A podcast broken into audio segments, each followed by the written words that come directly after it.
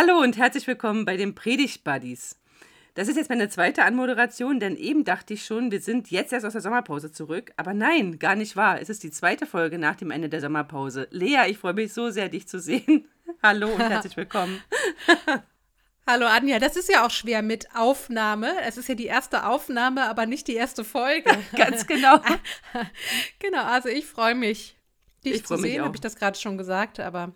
Ist egal, doppelt hält besser. Es ist auch äh, zweimal wahr. Wie gut. Muss ja wahr sein. Wir sprechen über den 14. Sonntag nach Trinitatis. Das ist der 10. September. Der Wochenspruch ist aus dem Psalm 103, Vers 2. Lobe den Herrn, meine Seele, und vergiss nicht, was er dir Gutes getan hat. Das ist für mich so ein bisschen schon so ein, so ein Ausblick auf Erntedank. Dachte ich auch. Ja, ich dachte auch, es ist irgendwie Erntedank äh, Prä oder 1a ja. oder so. Ja, ja, das stimmt. 2.0. Nee, 2.0 kommt dann erst. Ja, genau. Also, ich, also super. Sehr, sehr schön. Wir haben es heute mit dem Lukas-Text zu tun. Lukas 17. Mhm. Du liest uns den Text gleich. Ich bitte dich, dass du die Eingrenzung sagst und ich denke, zum Lukas-Evangelium müssen wir nicht so viel sagen. Du hast bei der letzten Aufnahme vor der Sommerpause bekannt, dass das Lukas-Evangelium dein Lieblingsevangelium ist. In weiten Teilen. Mhm. In weiten Teilen. Der Wochenspruch deutete dann gleich darauf hin, dass es auch Texte gibt, die jetzt nicht deine Lieblingstexte im Evangelium sind, aber so. Wir haben es also wieder mit einem Text aus deinem in weiten Teilen Lieblingsevangelium zu tun. Mal gucken, ob das so ein Lieblingstext ist. Also lass uns mal hören auf das, was du uns zu sagen hast oder was uns Lukas zu sagen hat. Und die Übersetzung bitte noch dazu. Ja, mache ich gerne. Ich lese Lukas 17, die Verse 11 bis 19 nach der Basisbibel. Auf seinem Weg nach Jerusalem zog Jesus auch durch das Grenzgebiet von Samarien und Galiläa. Er kam in ein Dorf. Dort begegneten ihm zehn Männer, die an Aussatz erkrankt waren. Sie blieben in einiger Entfernung stehen und riefen laut Jesus, Meister, hab Erbarmen mit uns. Jesus sah sie an und sagte zu ihnen Geht und zeigt euch den Priestern. Noch während sie unterwegs waren, wurden sie geheilt und rein. Einer von ihnen kehrte wieder zurück, als er merkte, dass er geheilt war. Er lobte Gott mit lauter Stimme, warf sich vor Jesus zu Boden und dankte ihm. Und dieser Mann war ein Samariter. Da fragte Jesus ihn, sind nicht zehn Männer rein geworden? Wo sind denn die anderen neun? Ist sonst keiner zurückgekommen, um Gott die Ehre zu geben? Nur dieser Fremde hier? Und Jesus sagte zu ihm, Steh auf, du kannst gehen, dein Glaube hat dich gerettet. Vielen Dank. Gerne. Das ist ja eigentlich ein wirklich sehr bekannter Text, mhm. die Heilung der zehn Aussätzigen. Ich merke, dass da bei mir immer ganz viele verschiedene Gefühle plötzlich wie so ein Blumenstrauß aufgehen. Mhm. Und bevor wir zu meinen Gefühlen kommen, meine Frage an dich, liebe Lea. Wo Kommen wir zu meinen Gefühlen. Wie sind denn deine Gefühle? Nein, wo dockst du an? Wo gehst du in Resonanz? Wo denkst du, darüber müsste man mal sprechen? Oder ist dir was aufgefallen bei diesem Mal? Also als du dieses Mal über diesen Text gearbeitet hast? Hm. Oh, es gäbe so viel zu sagen. Ich bin durch verschiedene Stationen gegangen, als ich mich mit dem Text auseinandergesetzt habe. Okay. Das erste, was mich berührt hat, ist, obwohl ich es ja schon tausendmal selbst gepredigt habe, mhm. ist von Jesus dieses Jesus sah sie an und sagte zu ihnen. In der Luther 2017 Übersetzung finde ich es noch bewegender. Da steht, und als er sie sah, oder, mhm. nee, gar nicht wahr, Mist. Ähm, und weil er sie sah? Warte mal, ich sag's dir gleich. Ja. Ich habe ihn nämlich gerade hier. Und da er sie sah, sprach er zu ihm. Ah, danke schön. Also, mhm. und da er sie sah. Und das berührt mich. Also, es hätte ja, ja auch einfach da stehen können. Ähm, und Jesus sagte zu ihnen. Ja. Aber es wird erst noch gesagt, und da er sie sah, also ja. Jesus sieht die Menschen, er sieht die Aussätzigen. Das mhm. haben wir schon natürlich zwei Millionen Mal gepredigt und trotzdem hat es mich hier, als ich Luther 2017 gelesen habe, nochmal mhm. angesprochen, dass das extra nochmal gesagt wird, Jesus nimmt die wahr. Korrespondiert ja auch mit der Jahreslosung, ne? Ja, Du bist Gott und ein siehst Gott, der mich. sieht. Hm, ja, Genau, genau. ganz genau. Es korrespondiert mit der Jahreslosung. Hm. Das hat mich berührt, weil du ja nach meinen Gefühlen gefragt hast. Mhm. Dann habe ich äh, gedacht, erst so im ersten Moment, ja, das Thema Dankbarkeit ist jetzt nicht Innovationspreis verdächtig. Also es ist, kommt in jeder Apothekenzeitschrift, in jeder Frauenzeitschrift, in den ein oder anderen Fernsehzeitschriften, die es nach wie vor gibt, ist das Thema Dankbarkeit, also mit diesem ganzen Thema Achtsamkeit und Meditation einfach äh, ganz vorne mit dabei. Wer jemals schon mal was von Eckhard von Hirschhausen gehört hat, weiß auch, dass Dankbarkeit und Glück und Freude, dass das alles so Themen sind, die auch im Trend sind. Ja. Und dann dachte ich erst so, huch, das wird schwer, vielleicht da in die Tiefe zu gehen, aber doch bringt der Text ja eine große Tiefe mit. Und dann habe ich so überlegt, was kommt eigentlich zuerst? Dankbarkeit oder Zufriedenheit? Und bin dann zum Ergebnis gekommen, dass das wahrscheinlich einfach Tanzpartner sind oder TanzpartnerInnen. ähm, oder die Dankbarkeit und die Zufriedenheit sind ja dann Rinnen, Tanzpartnerinnen. Und es gibt einiges, was ich hier sehr spannend finde. Und du hast ja meine Liebe zu Lukas schon angesprochen. Es ist ja lukanisches Sondergut. Und ich finde, es ist auch ein klassischer Lukas.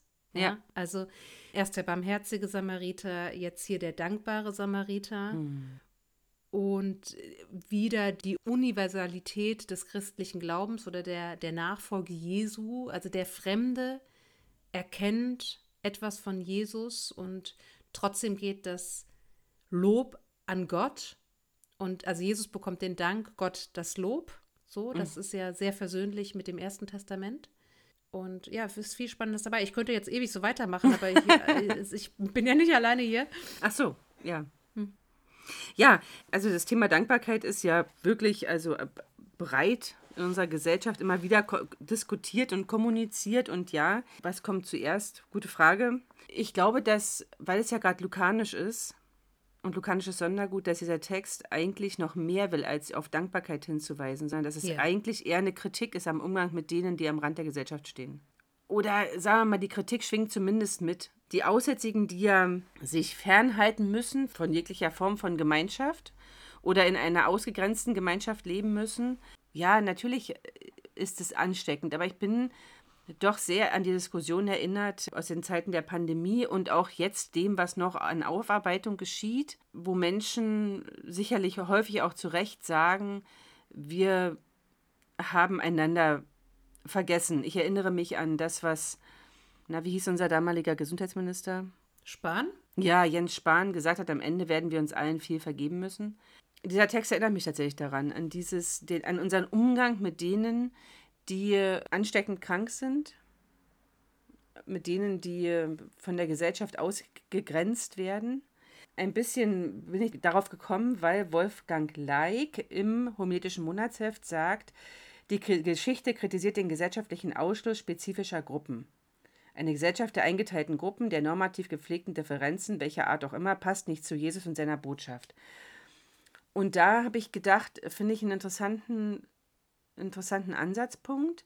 Wobei ich mich schon frage, in der Umsetzung, wie soll es denn funktionieren? Wie soll man denn also füreinander Verantwortung übernehmen, wenn nicht auch darüber, dass man sagt, ich distanziere mich, um dich nicht anzustecken. Ich laufe gerade mit Halsschmerzen durch die Gegend, weil ich mich wahrscheinlich angesteckt habe bei meinem Freund, der zu mir vorher gesagt hat, steck, gesagt hat, steck dich nicht an und ich wollte es nicht wahrhaben. Also weißt du, ich meine, das ist jetzt total banal, aber wie geht man denn damit um? Und die Frage ist, wird die Geschichte, ist es eine Geschichte von der Dankbarkeit oder ist es eine Geschichte, die uns aufmerksam macht, machen soll, was bezweckt Lukas? Weil er ja immer die Ausgegrenzten und die an den Rand gedrückten im Blick hat. Ja, also ich finde trotzdem nochmal wichtig, ich gebe dir recht, wenn man etwas Ansteckendes hat, dann gebietet es sich, Rücksicht zu nehmen. Ja. Aber Aussatz war ja nicht automatisch ansteckend. Das, Nee. das beschreibt ja ganz vieles. Und die größere Angst vor einer Ansteckung war ja dieses kultische Unreinwerden. Ja. Und natürlich, dass du dann komplett ausgegrenzt bist aus der Gesellschaft. Und das ist ja das, was Jesus hier macht. Er reintegriert diese zehn Männer Ja. zurück in die Gesellschaft, in, indem er sie von diesem Aussatz heilt. Und einer bedankt sich. Und es ist schon spannend, dass Lukas im Prinzip eine Heilungsgeschichte erzählt, aber im Mittelpunkt steht gar nicht das Heilwerden, sondern schon das, das Dankbarsein oder das Zurückkommen zu Jesus und dann endet es ja auch mit dem, dein Glaube hat dich gerettet. Also es ist ja wirklich so durchdrungen von typisch Lukas, ne? Ja, Alles, genau. was Lukas so wichtig ist, wie äh, du hast es angesprochen, das mit hineinnehmen von den Ausgegrenzten, die Universalität des christlichen Glaubens, die ich gerade schon angesprochen habe, dass ja, dass der Glaube so eine Bedeutung hat, das ist alles konzentriert in diesem lu lukanischen Sondergut, finde ich. Ne? Hm, Und von daher, also es geht hier nicht um nur um gutes Benehmen, ja, also immer brav Danke sagen. Hm, nee, nee, So, genau. Das glaube ich auch nicht, also, sondern es geht, glaube ich, um, um diese Grundhaltung, wie wesentlich zum Gläubigsein die Dankbarkeit gehört oder wie, wie wesensverwandt die sind auch. Ne? Ja, wir nehmen jetzt wieder etwas vorher auf. Das haben wir ja schon in der Anmoderation festgestellt.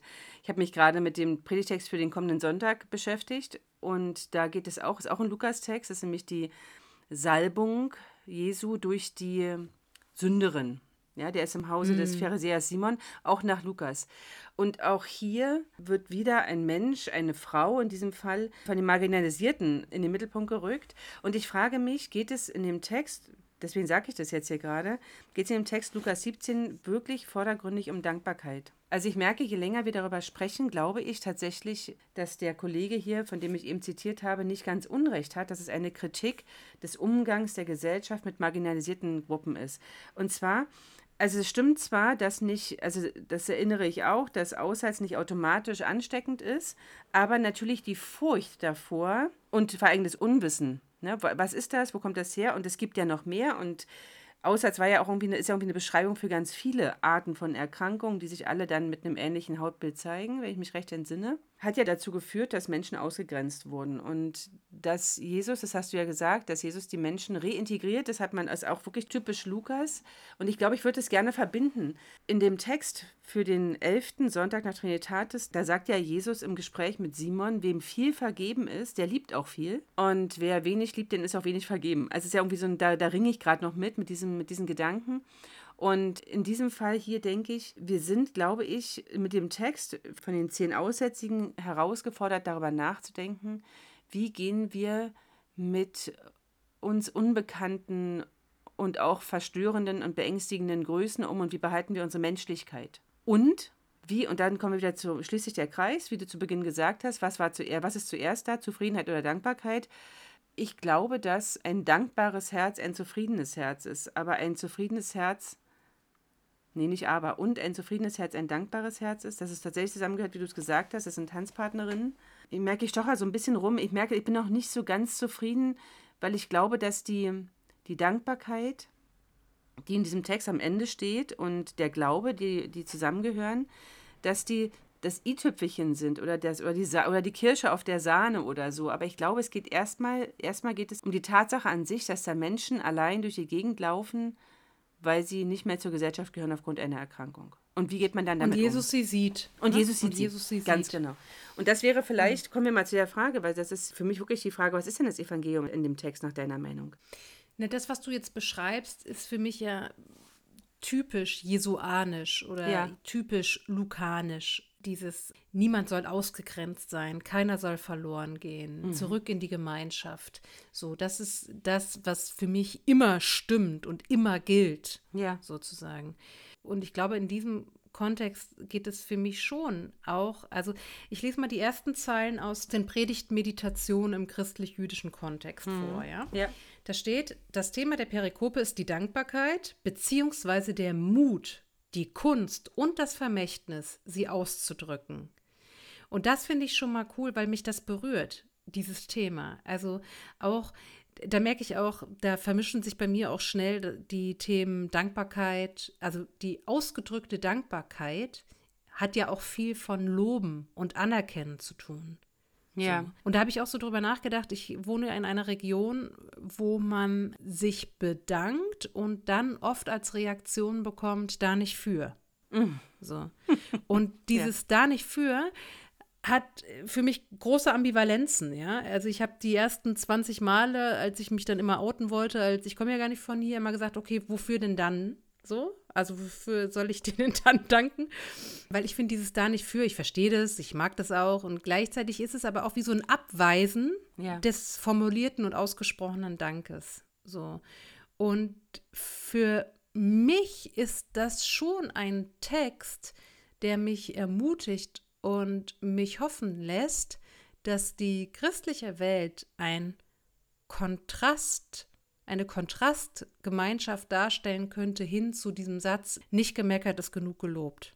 Ja, ja, das ist, ja, Ähm, ja. so, und, und ich finde gerade also das Formulieren von Dankbarkeit hat viel mit Anerkennen und Lob zu tun. Jetzt wiederhole ich mich. Und ich möchte eigentlich gerne äh, das befolgen. Ich möchte gerne den Mut haben und die Kunst einüben, den Dank auch direkt an die Person zu richten. Weil ich schon auch merke, dass ich mich natürlich freue, wenn mich Dankbarkeit oder Lob oder so über Bande erreicht. Aber es macht auch was mit mir, wenn es mich direkt erreicht. Ja, genau. Und der nächste Satz hier in den Predigtmeditationen ist dann, der Text ist auch eine Heilungsgeschichte, aber die Heilung steht nicht im Mittelpunkt, das habe ich schon gesagt, also nicht im Mittelpunkt des Erzählens. In diesem Text, der von Spannungen zu leben scheint, geht es viel mehr um die menschliche Reaktion. Und darum, glaube ich, steht schon im Mittelpunkt des Erzählens die Dankbarkeit, die menschliche Reaktion und dass aber Jesus, Jesus sagt ja dann auch, du kannst gehen, du bist mir nichts schuldig, ne? Ja. Du kannst gehen. So, dein Glaube hat dich gerettet. Das heißt, es bindet dich jetzt nicht an mich im Sinne von, du musst du bist mir zum Dank verpflichtet auf ewig und du musst jetzt irgendwie mein Sklave sein im, im, im Worst Case so. Und da finde ich, da trifft die jesuanische Idee vom Reich Gottes auf menschliche Reaktion. So. Ich habe gerade gedacht, du hast ja vorhin abgestellt darauf, dass, und das ist ja wirklich wertvoll, da er die Männer sah, ne, oder da er sie sah, sprach er zu ihnen. Also er sah. Und das Sehen ist ja immer, Sehen meint ja in diesem Kontext natürlich auch wahrnehmen, so. Ja. Ich sehe dich, ne? Hat man schon tausendmal hier bei den Navi von Avatar. Ich sehe dich. Und ich habe jetzt gerade gedacht, der Mann, der zurückgekommen ist, um Gott die Ehre zu geben, hat gesehen, was ihm geschah. Also er hat es wahrgenommen. Und ich glaube, dass der Schlüssel für Dankbarkeit und für Zufriedenheit darin liegt, dass ich sehe, was mir passiert. Dass ich das wahrnehme, was mir an Gutem geschieht. Für mich könnte das das Evangelium sein, dass Jesus sieht und aus dem Sehen wird er das tun. Ne? Also er sieht und er hilft, er heilt. Und der Mann, dieser eine von den zehn, der zurückkehrt, sieht auch. Und daraus erwächst die Dankbarkeit. Das gefällt mir total gut, weil ich war nämlich zurückerinnert auch an Salomo, schenke mir ein weises Herz. Ja. Und ich finde, derjenige, der zurückgekommen ist, der erinnert mich an jemand, der ein weises Herz hat. Also im Sinne von, der hat es wahrgenommen, der hat es realisiert, ja. Und das Krasse ist ja auch, aber das fasziniert mich auch an allen zehn, die laufen ja los, bevor sie Heil, heil Ja, geworden ja, stimmt. sind. Die laufen ja einfach los. Also Jesus sagt ja auch, geht, zeigt euch den Priestern. Und erst während sie unterwegs waren, wurden sie geheilt und rein. Und das finde ich, das gehört zu einem, zum Glauben, das gehört zum, zur Lebensgestaltung, jetzt zum Stichwort Agilität, was wir ja rauf und runter meditieren, ja. Auch mal einfach losgehen. Mhm. Ja, genau. Ja zu glauben und losgehen und dann gucken, wie es weitergeht. Und da sind ja alle zehn beschenkt worden. Wir wissen nicht, inwieweit sie das realisiert haben, ob, ob da jetzt wirklich neun gedacht haben, das ist irgendwie jetzt großes Glück oder auch eine Selbstverständlichkeit oder sie haben das verdient. Das wissen wir ja alles nicht. Es geht ja auch gar nicht darum, die neun zu verurteilen, sondern es geht darum, dass der Zehnte sich verhält, als hätte er ein weises Herz, als hätte er was verstanden. Das ist übrigens was, was mir gerade einfällt. Ich nochmal, letzt, der letzte Sonntag war der zehnte Sonntag nach Trinitatis. Da war ich im Gottesdienst und habe eine tolle Predigt gehört von meiner Gemeindeleiterin. Und da ging es um den, es, sie hat den Perikope gepredigt, was ich mutig und toll fand, äh, 5. Mose 4. Da geht es ja darum, dass wir einander sozusagen erzählen sollen, was wir glauben, was wir erleben, wie wir Gott erleben und dass wir sozusagen immer darüber sprechen sollen, dass der Glaube, dass das, was wir in uns tragen, dass wir es weitertragen müssen. Und ich habe darüber noch weiter nachgedacht und gedacht, warum ist es so? Warum müssen wir darüber reden? Weil ich glaube, wenn wir darüber reden, über das, wo wir Gott in unserem Alltag erleben, zum Beispiel hier, ne, ich nehme wahr, ich bin heil geworden und da hat jemand mir diese Heilung zugesprochen. In diesem Moment, in dem ich es wirklich wahrnehme, werde ich empfänglich für das Wirken Gottes in meinem Leben. Das in großen Dingen, wie hier in dieser Heilungsgeschichte geschehen kann, aber auch in kleinen Dingen. Also Gott spricht jeden Tag zu uns. Jeden Tag hat er irgendwie mit unserem Leben zu tun. Da hat irgendwie Einfluss. Und wir sollten wirklich darüber sprechen, um das, was wir glauben, nicht nur theoretisch, sondern auch praktisch zu glauben. Weißt du, ich meine? Also, hm. also, weil die Erkenntnis des einen Mannes, ja, zu sagen, ich gehe zurück und bedanke mich, ja, und, und lobe Gott dafür im Angesicht des Mannes, der mir geholfen hat ist ja eigentlich genau das. Er erkennt, da ist ein Wunder geschehen und dieses Wunder braucht irgendwie eine Reaktion. Die anderen erkennen es ja möglicherweise auch, hast du eben schon gesagt, wir wissen es nicht, es wird davon nicht gesprochen, aber sie sprechen nicht darüber, jedenfalls nicht so, dass in der Bibel davon erzählt wird. Und ich glaube, es ist wirklich wichtig, dass wir darüber sprechen, was wir erlebt haben, welche großen und kleinen Wunder wir erlebt haben. Ja. Und das ist natürlich auch mit Blick auf, der Text wird gepredigt einen Tag vor dem 11. September. Ja. Und ja. ich weiß, ich habe irgendwann mal, ich weiß nicht, vor ein, zwei, drei Jahren eine Dokumentation oder eine Reportage darüber gesehen, dass ja noch mehr Opfer als an dem 11. September selbst haben die, die Folgen vom ja. 11. September gefordert. Also wie viele auch durch den Staub an der Lunge erkrankt waren und so. Das war ja ein, ein Aschemeer, ein Staubmeer da und wie viele, also wirklich, also Lungen- und Bronchienkrankheiten und so weiter oder Depressionen, wie viele sich auch noch suizidiert haben, die mit dem Traumata nicht klargekommen worden sind und so. Und das ist ja da, das ist ja erstmal Klage und Trauer. Ne? Ja. Und trotzdem erinnert uns, was heißt trotzdem, der 10. September äh, ist jetzt einfach äh, so gewählt vom Kirchenjahr, dass es um das Thema Dankbarkeit geht. Und äh, das finde ich schon auch nochmal spannend, spannend ist das falsche Wort, aber also ein bisschen knifflig auch zu, also auch die Frage, wie weit nehme ich den Blick auf einen Tag später mit rein, ne? So, also zu sagen, Fakt ist, der 11. September kommt einfach nach diesem Sonntag sofort. Ja, ja. So. Mhm. Und ich glaube, ich würde mir das schon zur Aufgabe machen, das mit aufzunehmen im Gottesdienst oder vielleicht auch in der Predigt. Das muss jetzt nicht fünf Minuten sein, aber ich glaube, in drei, vier, fünf Sätzen würde ich das mit hineinnehmen. Ja. Und ich glaube, und, okay. und da, ist, da, da steht das steht ja wieder alles nebeneinander. Ne? Also ich glaube, es gibt unheimlich viele Rettungsgeschichten rund um den 11. September. Es gibt äh, sehr viele Heilungsgeschichten, aber es gibt auch halt einfach viel zu beklagen. Ja, und es gibt die Geschichte des unfassbaren Zorns von Männern, die in ein Flugzeug steigen und damit Menschen umbringen. Es gibt die Geschichte des unfassbaren Zorns von Menschen, die als Selbstmordattentäter in große Menschenmengen hineinfahren. Mhm. Also die Abwesenheit von Dankbarkeit und Zufriedenheit. Ganz genau, ne? genau. Mhm. Und die Abwesenheit von ich sehe dich. Ja.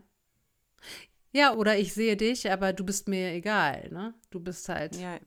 Ich glaube, ich wenn man dich mit, ich ziehe dich mit rein und runter und äh, ich nehme dir das Leben. Ich glaube nicht, dass man, wenn man jemanden wirklich sieht, sagen kann, aber du bist mir egal. Dann sieht man ihn nicht. Dann ist, ja, ja, dann ist natürlich, es nur, dann erkennt man ihn ganz nicht. genau, ganz mhm. genau. Ja, Lea, hast du jetzt mhm. schon das Evangelium gesagt? Wir müssen nämlich jetzt zum Schluss kommen und zwar hoppla die hopp. Mhm. Also ich sehe es in, in Jesu sehen, also Jesu sah und auch in dieses Du kannst gehen. Ja. Und ich bin inspiriert und ermuntert, aufgemuntert, aufgefordert, den Mut aufzubringen oder die Sensibilität, den Dank direkt zu äußern. Ja. Und nicht über Bande, und auch nicht äh, ihn selbstverständlich wegzulassen. Ja, das mal schon gar nicht. Genau. Denn nichts ist selbstverständlich. Ja, vielen Dank. Und doch, doch, also das Evangelium ist für mich schon diese Idee, dass eine christliche Gemeinschaft genau dieses Gegenteil sein kann von nicht gemeckert ist genug gelobt oder genug gedankt. Mhm. Ja. ja, sein sollte vielleicht sogar, ne? Sein sollte. Ja.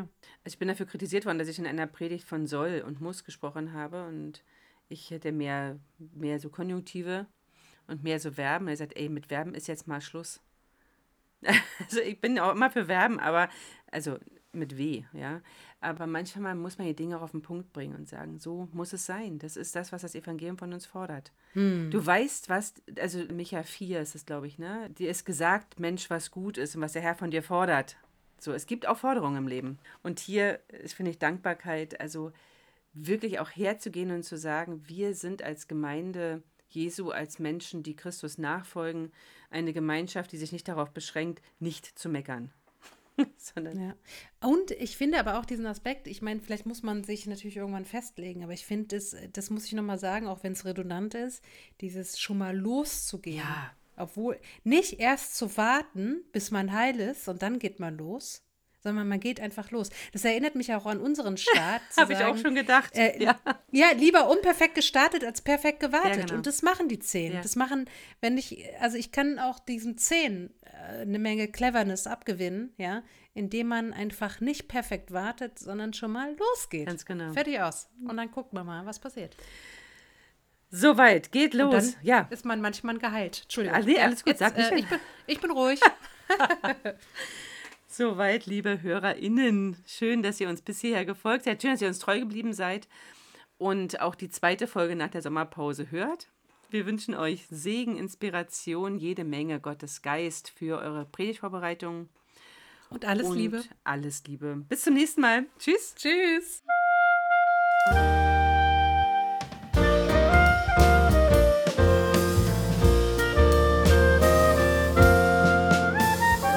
Bis nächsten Montag mit den Predigt Buddies.